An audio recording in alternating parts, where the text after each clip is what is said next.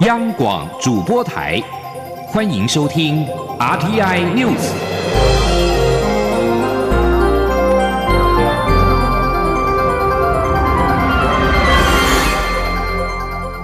听众朋友您好，欢迎收听这节央广主播台提供给您的 RTI News，我是张顺祥。首先把新闻焦点关注到是全球 COVID-19 超过了一亿两百万例确诊，也超过。两百二十万人病亡。法新社会诊官方的数据显示，截至格林威治标准时间三十号的十一点，也就是台湾时间三十号的晚间七点，全球至少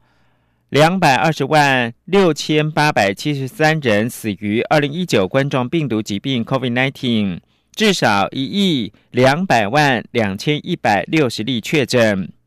美国仍然是疫情最严重的国家，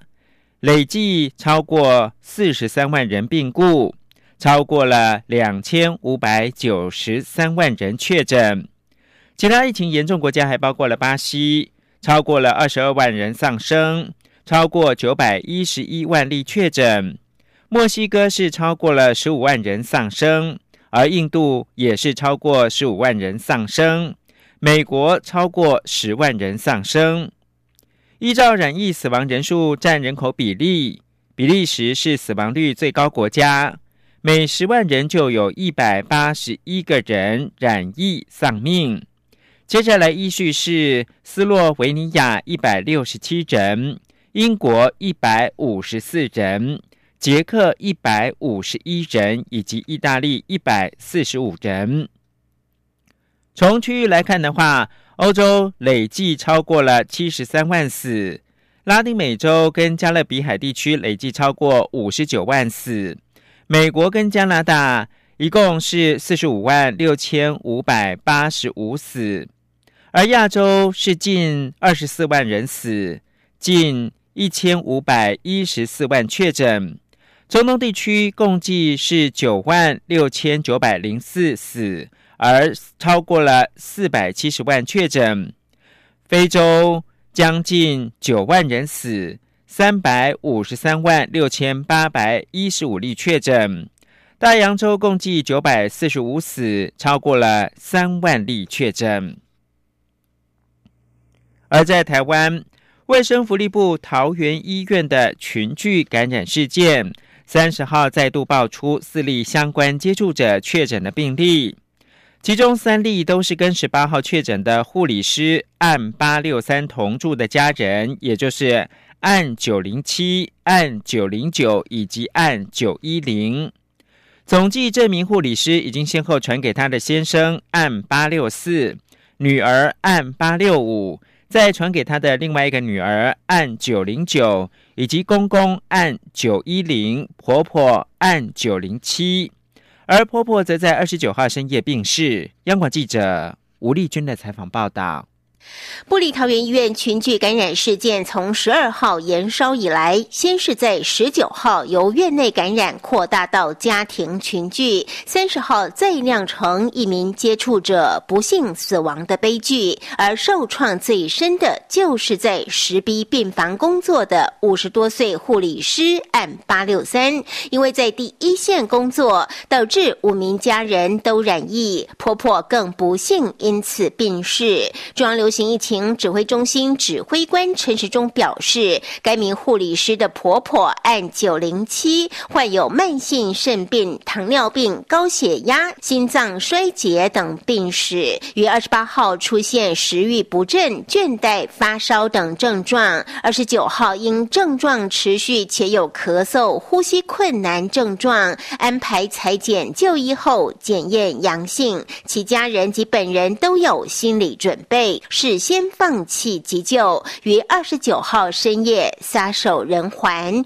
陈时中说：“九零七案，因为他本身有多重的疾病，所以身体状况不好，所以晚上就签署了 DNR，就没有再予急救，所以现在昨晚十一点五十八分死亡。”陈时中也指出，这起家庭群聚前三人于十八、十九号确诊后，另外三人在当时裁剪都是阴性，而且进。进行了居家隔离，因此并无其他接触者。全家目前仅剩一人尚未确诊，目前也在医院就近照顾。陈时中说：“那这一家人哈，从一开始到现在，总共是有六个人，这是我们这个群是比较大的一家人。那其实他们家里面总共是有七个人。”那另外还有一位，应该是这个九一零的女儿，是八六四的姐姐。他其实在这段时间也在照顾九零七，可是他到现在为止检验他是阴性，好，那我们仍然把他先放到医院里面去就近的照顾。此外，由于该护理师全家几乎都在隔离治疗，因此对于按九零七的后事安排，除了将依传染病防治法处理外，布利陶医也将尊重其家人的意愿，全力予以协助，并针对其家人展开心理。辅导及资商。中央广播电台记者吴丽君在台北采访报道。此外，指挥中心三十号公布，台湾新增六起的 COVID-19 境外移入确诊病例，全数都是返台的本国籍人士，分别自印尼、捷克及巴西入境，其中一起为家庭的群聚事件。卫生部立桃园医院群聚感染事件打破一连五天零确诊的记录，在三十号再添四名确诊病例，并且酿成了首起接触者染疫死亡的不幸。对此，指挥中心指挥官陈时中表示，虽然心情沉重，但仍在防火墙内，整体的疫情没有升级。吴丽君报道。台湾三十号一口气新增十例确诊 COVID-19 的病例，包括六名境外移入以及四名布利桃园医院群聚感染风暴下的本土病例，甚至酿成首起接触者染疫死亡。距离台湾上一次 COVID-19 死亡个案已经时隔八个多月。对此，中央流行疫情指挥中心指挥官陈时中在回答媒体提问时表示，新增的三例。家庭群聚从十八号就已进入居家隔离期，另一例按九零八也从二十六号就进入隔离期，因此铺路的时间非常短，而且都在防火墙内，因此他的心情虽然沉重，但整体疫情并未升级。陈时中说：“觉得心情比较沉重一点了哈，不过并没有对疫情的发展哈造成严重的影响。”因为这都属于在我们这防火墙里面的，所以基本上我们当然不希望发生这情形。不过这也是可以预料得到的哈。要不然我们把这个防火墙圈的这么大，也最主要是对这个病毒的重视。那也希望它不要跟社区产生干扰。那么虽然一天四个案子是多，那也有死亡的个案。不过，对整体疫情的评估并没有升级。此外，这起群聚案目前还有四千零九十三人列十四天隔离，已经解隔离者三百一十九人。返台过年集中检疫的人数到二十七号最高峰是四万三千人，之后下滑到一天三万八千人。预期接下来将逐日下滑，总居家检疫量能会持续下降，解隔离的人也会。越来越多，陈时中也呼吁解隔离之后还是要自主健康管理，尤其春节专案明定，自主健康管理者禁止外出聚餐聚会，建议外带食物紧速返家食用，家庭聚会或在家围炉也建议使用公筷母匙，最好一人一个餐盘，保持距离以减少交叉感染的机会。此外，自主健康管理者。万一有需要出门，也请记录行程及相关接触者，以防万一有需要时可以加快疫调速度，减少社区感染的风险。中央广播电台记者吴丽君在台北采访报道。而北京近日针对部分民众进行肛门拭子裁剪，引发了关注。医疗应变小组的副组长罗一军三十号表示。无论是裁剪呼吸道还是粪便，检验结果都差不多。台湾不会进行肛门的裁剪。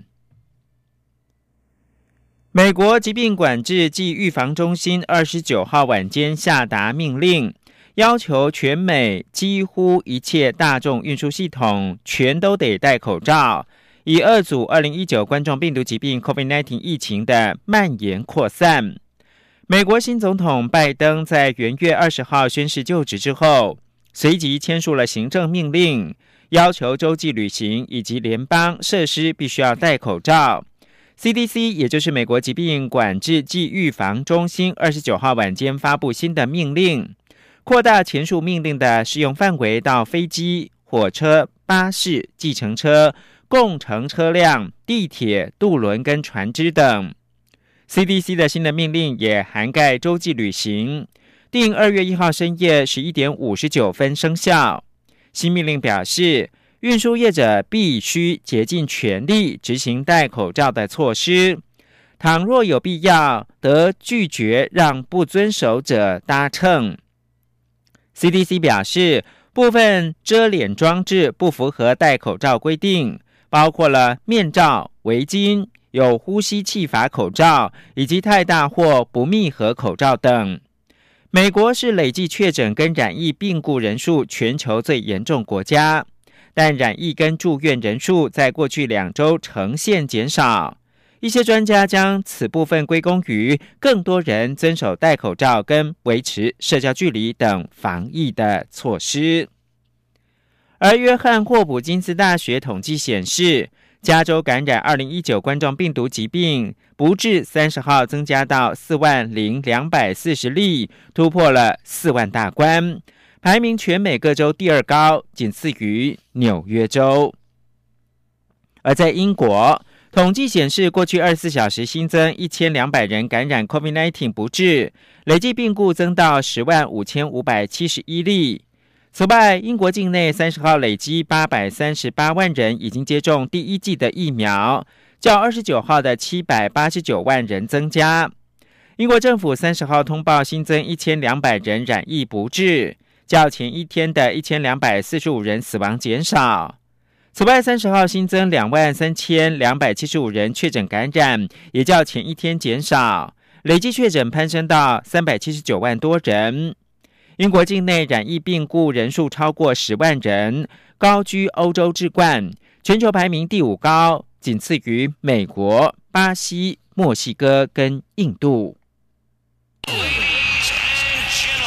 这里是中央广播电台台湾之音。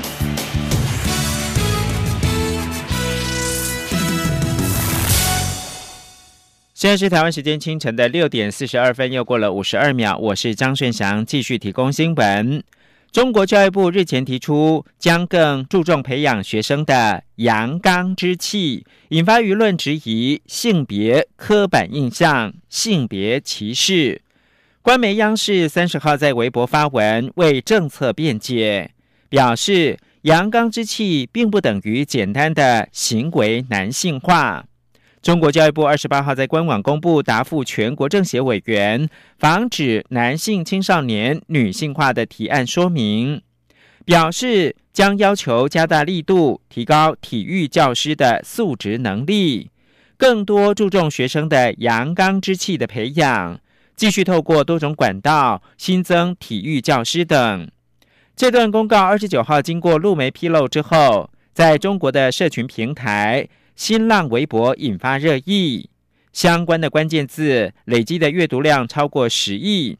多数中国网友认为，官方加深性别刻板印象将助长性别歧视。不过，也有支持这项政策人留言称，官方更应该坚持立场，不能总是被舆论挟裹。对于微博极端女权的反人性言论，必须要。重拳出击，总是迎合他们，只会导致越来越多畸形人的出现。同样跟性别议题有关的是，阿根廷去年底在一项女性权利争取上获得重大的进展，成为第一个让堕胎合法化的拉丁美洲国家。这对以天主教信仰为主的这个区域来说，是个重大的发展。其他拉美国家是否会迈上相同的步伐，或者是会激起更多激烈的反击，备受关注。请听以下专题报道。一起听世界，欢迎来到一起听世界，请听以下央广编译提供给您的国际专题报道。阿根廷国会去年十二月三十日，在历经马拉松辩论之后，通过了一项促进女性权利的历史性法案，开放选择性堕胎权，允许妇女在怀孕十四周之内可以合法堕胎。消息传来。在国会外守夜的大批支持堕胎权的女性欢声雷动。经过三十多年的争取，阿根廷女性终于拿回自己身体的自主权，同时激励了其他拉美国家争取堕胎权的女性。然而，这一股浪潮在其他国家也遭受到保守派在法律上更积极的反击。在女性权利倡议团体和政府官员的监督之下，阿根廷的选择堕胎法一月二十四日正式上路。他们要确保，即便保守派持续反对，这项法案上路之后能够获得全面实施。往后怀孕十四周之内的女性，若因任何因素想结束孕期，不用再偷偷摸摸寻求秘医协助，可以到任何公立医院接受免费的人工流产手术。一名妇产科医师在新法即将上路前几天说。合法堕胎服务将带来更平等的社会。在地下管道提供堕胎服务很重要，因为我认为怀孕女性面临的状况非常艰难。今天这个法律为我们打开了一扇重要的窗口，让不管是穷人还是有钱人，所有的人都可以站在平等的立足点上。在自愿的情况下获得服务，而且是合法的。阿根廷一向是拉美地区进步法案的领航者，例如在二零一零年率先通过了同性婚姻法案之后，截至去年，已经有其他七个中南美洲国家追随这项决定。因此，阿根廷通过合法堕胎，对区域有极大的示范作用。在阿根廷争取堕胎合法化的运动中。绿色已经成为代表色，街头上可以看到大批支持堕胎权的民众，戴着绿色手帕、绿色标语，也因此被称作“绿色浪潮”。这个浪潮更启发了要求堕胎权的其他中南美洲国家，在支持堕胎权的抗议集会上，处处可见绿色手帕飘扬。然而，在右翼保守派执政的巴西，总统波索纳洛在阿根廷通过堕胎合法化之后，强烈抨击。表示这等同谋杀，他绝对不会让这项法律在他的国家通过。在巴西，要进行合法堕胎，只能在性侵或怀孕可能造成母亲的生命危险和胚胎异常这些状况下进行。对于其他想要选择终结孕期的女性来说，大多只能求助地下管道。但不安全的堕胎手术，使得巴西每年至少有两万名妇女因为并发症住院，以致造成上百人死亡。为了避免这些风险，经济较宽裕的女性就会选择前往其他可以合法堕胎的国家进行人工流产手术。二十岁的巴西女性莎拉就在一个非营利组织的协助之下，在去年底来到阿根廷首都布宜诺斯艾利斯，等待进行合法堕胎。在我发现怀孕的第一时间，我就知道我不想要继续下去。所以，当我发现这个安全合法的方式，我松了一口气，也觉得安全了。巴西女性到阿根廷寻求合法堕胎不是新现象。由于较宽松的法律，在之前，巴西女性只要签下怀孕对健康造成风险的声明书，就可以到阿根廷的医院进行堕胎。在阿根廷选择性堕胎法上路之后，预料未来会看到更多选择堕胎的巴西女性前往该国寻求人工流产服务。这股绿色浪潮同样吹到中美洲国家洪都拉斯。然而，争取堕胎合法化的运动人士面临的是更艰难的处境。洪都拉斯大批女性二十五日带着绿色手巾和标语，走上首都德古西加巴街头抗议。政府为了挡下从阿根廷吹来的绿色浪潮。正在国会推动修宪，提高堕胎合法化所需要的门槛，形同在法律上设下一道难以跨越的屏障。一名女权组织工作人员表示：“大家之所以走上街头，是要争取法律保障，获得资源，进行安全合法的堕胎。我们想要为女性争取资源，还有新的法律保障。”洪都拉斯是中南美洲地区全面禁止堕胎的四个国家之一。从一九八二年以来，该国宪法中就规定，无论出于任何情形，包括因为性侵怀孕或怀孕可能造成母亲的生命危险，堕胎都属有罪。女权运动人士指出，修宪没有办法避免堕胎，只会让洪都拉斯女性的处境更加恶化，尤其是那些无法前往其他国家进行合法堕胎的人。在阿根廷对促进拉丁美洲女性权益开启历史性篇章之际，洪都拉斯将堕胎合法化的法律门槛提高，可能让区域的保守势力追随这项策略。然而，洪都拉斯争取生育权的女性没有失去希望，将会继续从阿根廷的经验中学习，和其他面临保守势力反击的区域女性合力，让这股绿色浪潮更加壮大。央广编译张雅涵报道。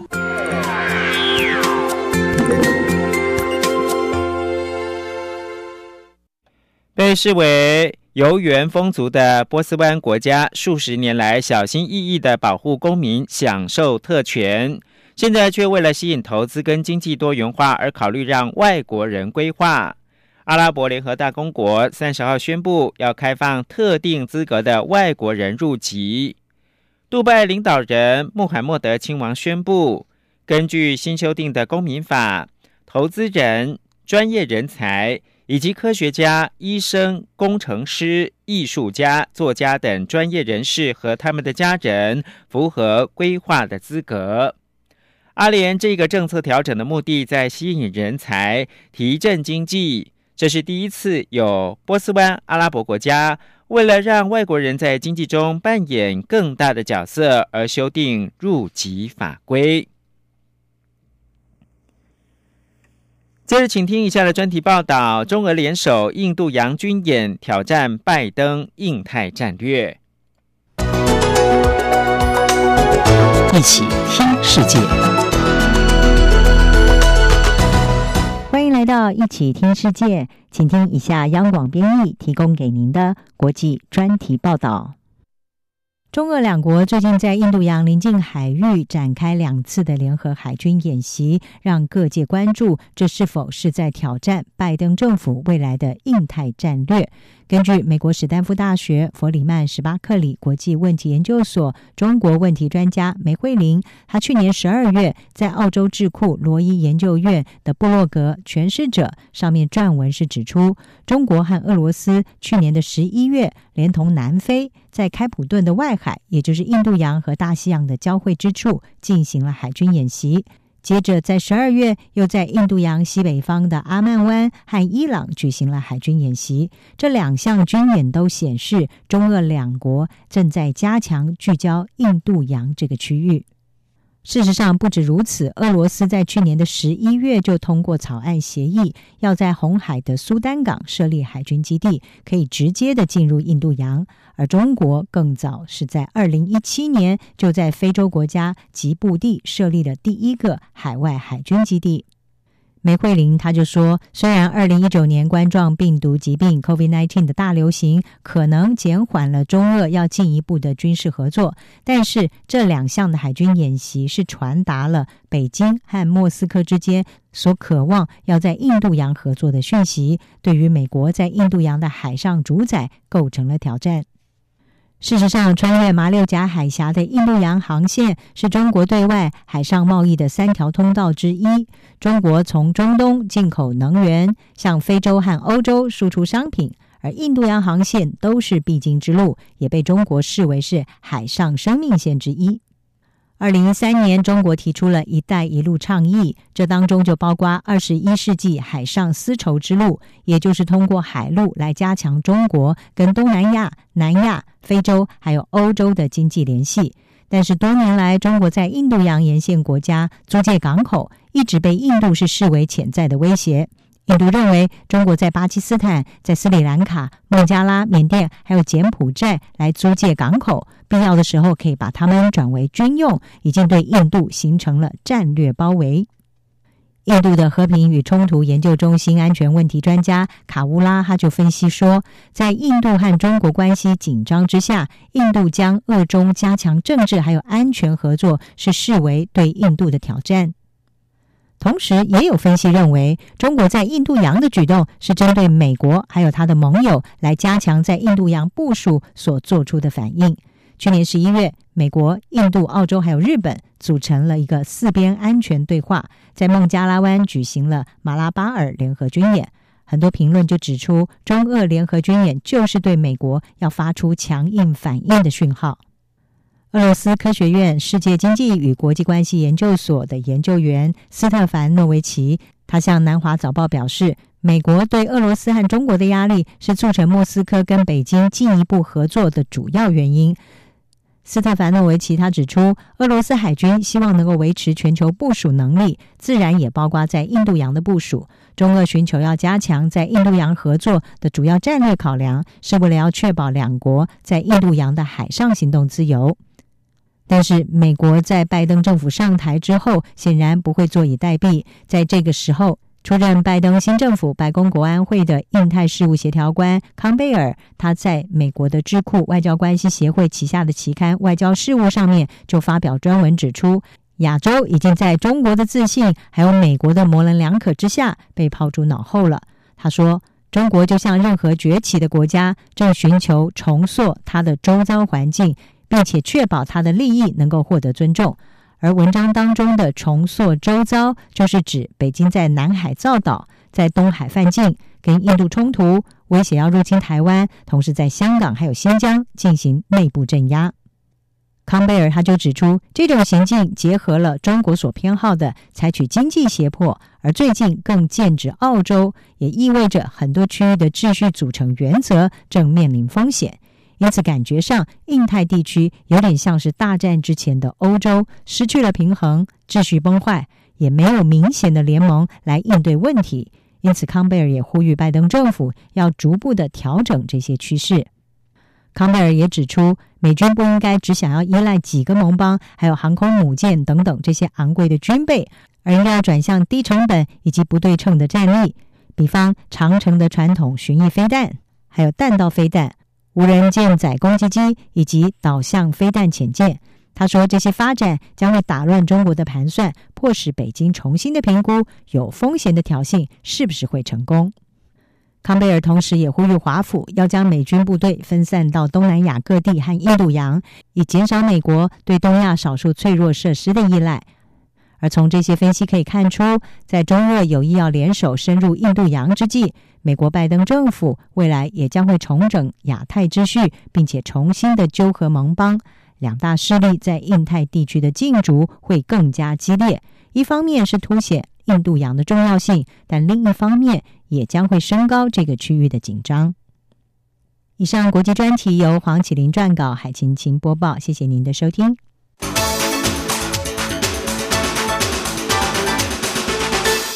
国际新闻：以色列驻印度大使马尔卡三十号表示，二十九号晚上发生在以色列驻印度大使馆前的爆炸案是一次恐怖攻击，可能跟先前针对以色列驻新德里外交官的攻击有关。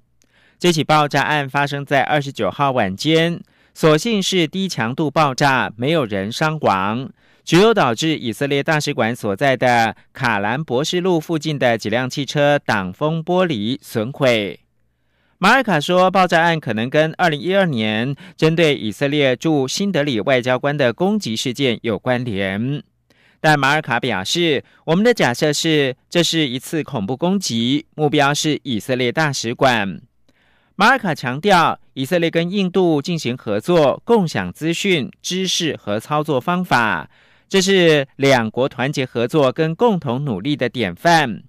如果世界团结起来反恐，将会赢得反恐怖主义的胜利。以上新闻由张顺祥编辑播报。